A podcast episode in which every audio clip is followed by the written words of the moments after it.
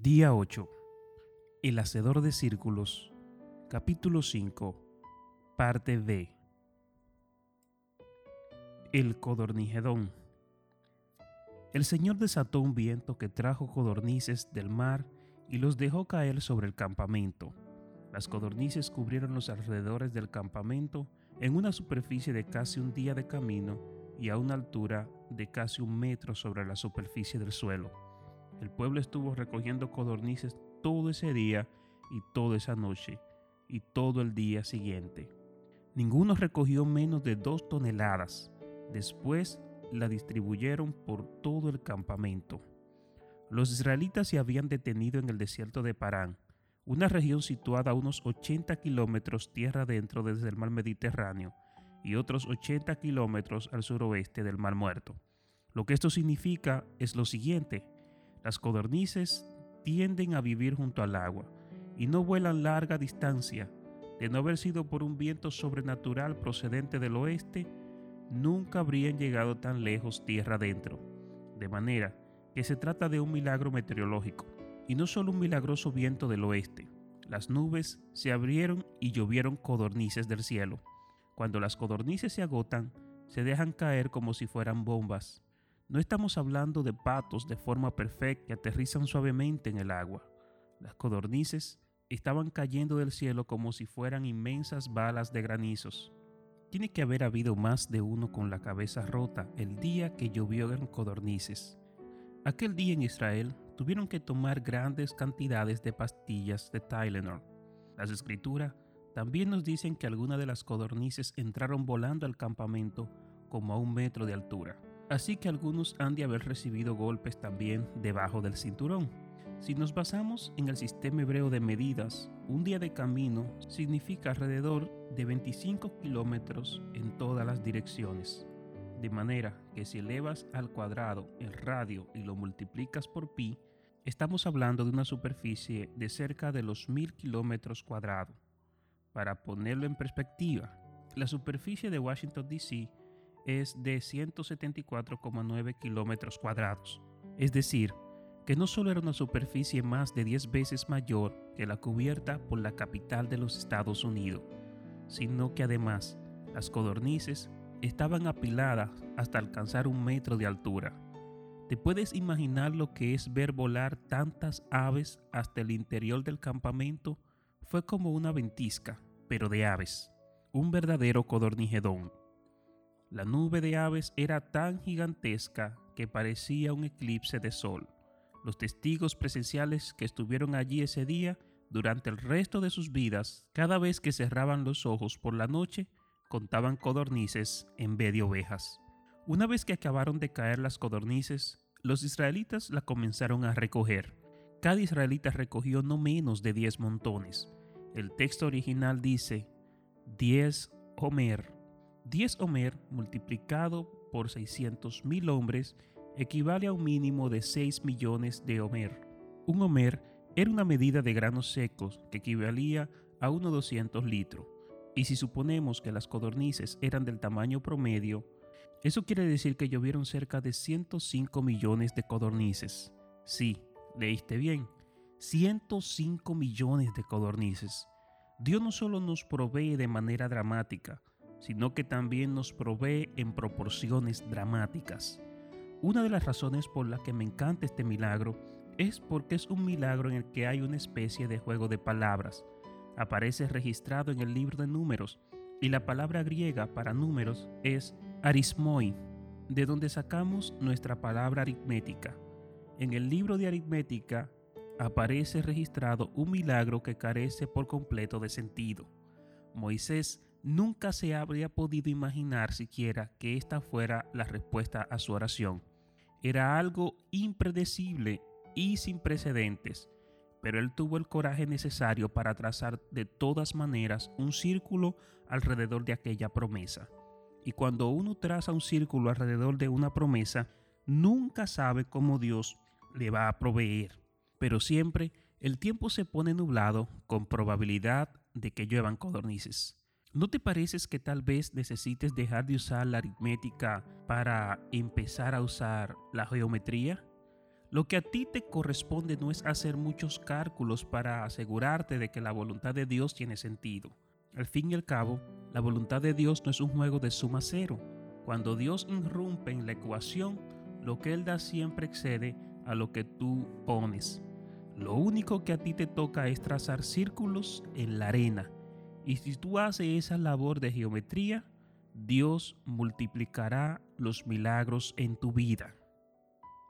Las tablas de multiplicación.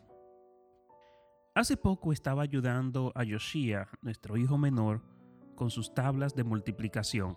Sacamos las tarjetas mnemotécnicas y yo empecé a hacer preguntas sobre la tabla del 5. Una vez que se supo la del 5, pasamos a las del 6. Y cuando se supo las del 6, pasamos a la del 7. Así es como funcionan las cosas en el mundo de la multiplicación. Se va aprendiendo a multiplicar números cada vez más grandes.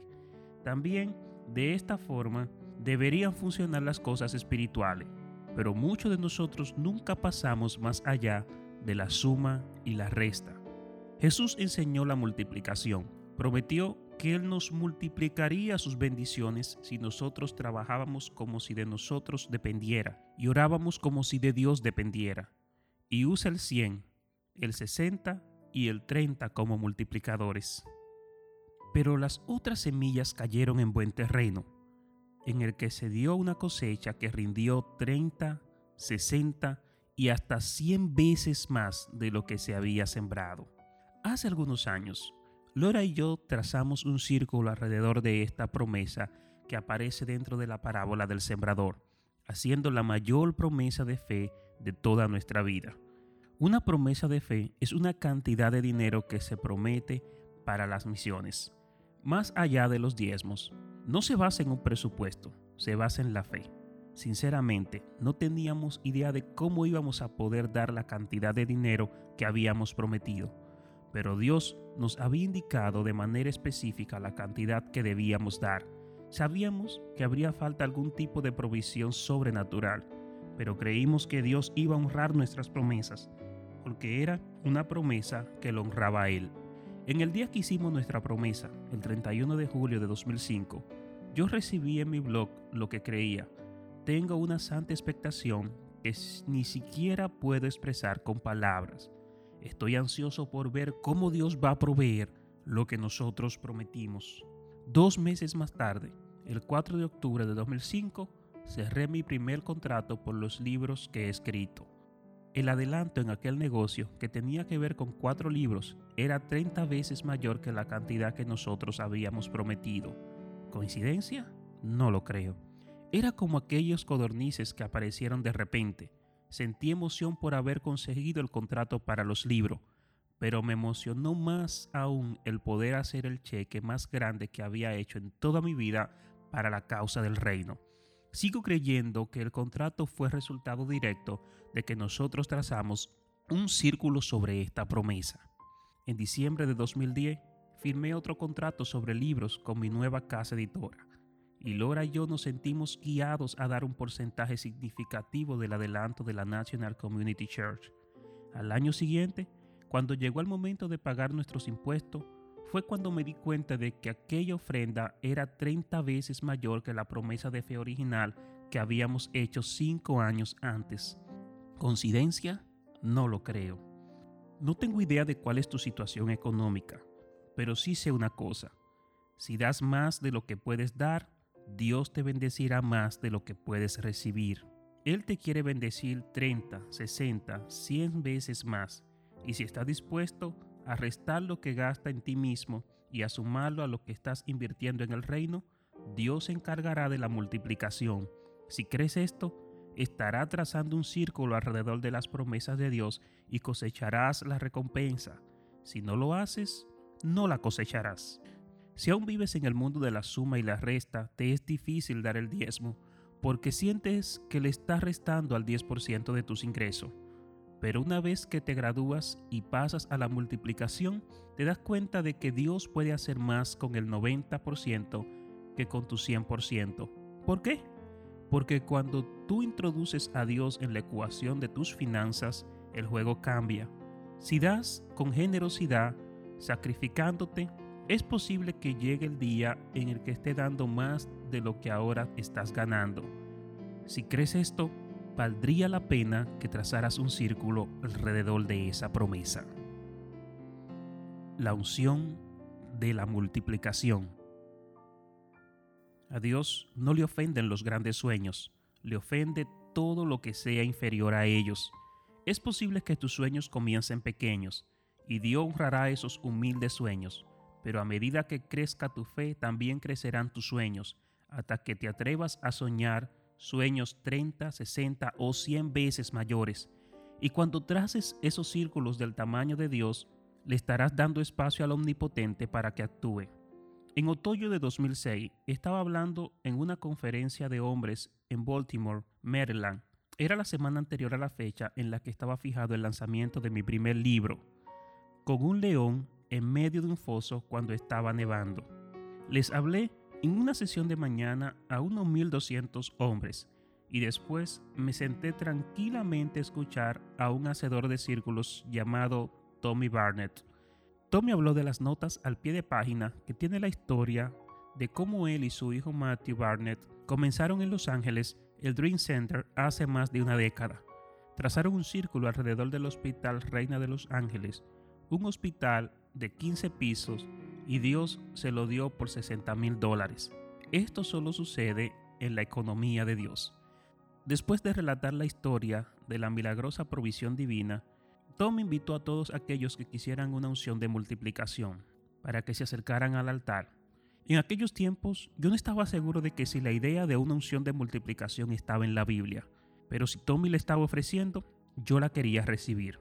Me sentí un poco raro al ir al altar, como siempre me sucede, pero necesitaba con urgencia que Dios bendijera mi primer libro. Estaba penosamente consciente del hecho de que el 95% de los libros no venden 5.000 ejemplares, pero tracé un círculo de oración alrededor del libro y le pedí a Dios que pusiera en él una unción especial de multiplicación. Reuní tanta fe como pude y le pedí a Dios que me ayudara a que se vendieran 25.000 ejemplares. Por supuesto, Añadí al final de la coletilla obligatoria, si es tu voluntad. Aunque esa coletilla sonará muy espiritual, era menos una manifestación de sometimiento a la voluntad de Dios que una profesión de duda. Si uno no se cuida, la voluntad de Dios se puede convertir en una excusa cuando las cosas no salen de la manera que uno quiere. Lo cierto es que el número que susurré era de 100.000 ejemplares, en lo más profundo de mi corazón. Ese era mi gran sueño, Sencillamente no tenía fe suficiente para expresar con palabras ese número. Ya me sentía demasiado tonto cuando hablé de 25 mil ejemplares. Como es típico de él, Dios excedió mis expectativas más altas. Él tiene su manera de hacer que nuestros sueños más desenfrenados parezcan mansos, que nuestros sueños más grandes parezcan pequeños. Creo que la bendición de Dios sobre este libro se remonta al círculo de oración que tracé alrededor de él. No me limito a escribir los libros, también trazo alrededor de ellos un círculo de oración. Para mí, escribir es orar con un teclado. También recluté un equipo de hacedores de círculos para que oraran por mí mientras escribía el libro. Después trazamos círculos de oración alrededor de la gente que fuese a comprar el libro. Oramos específicamente para que Dios los pusiera en las manos correctas y en el momento preciso.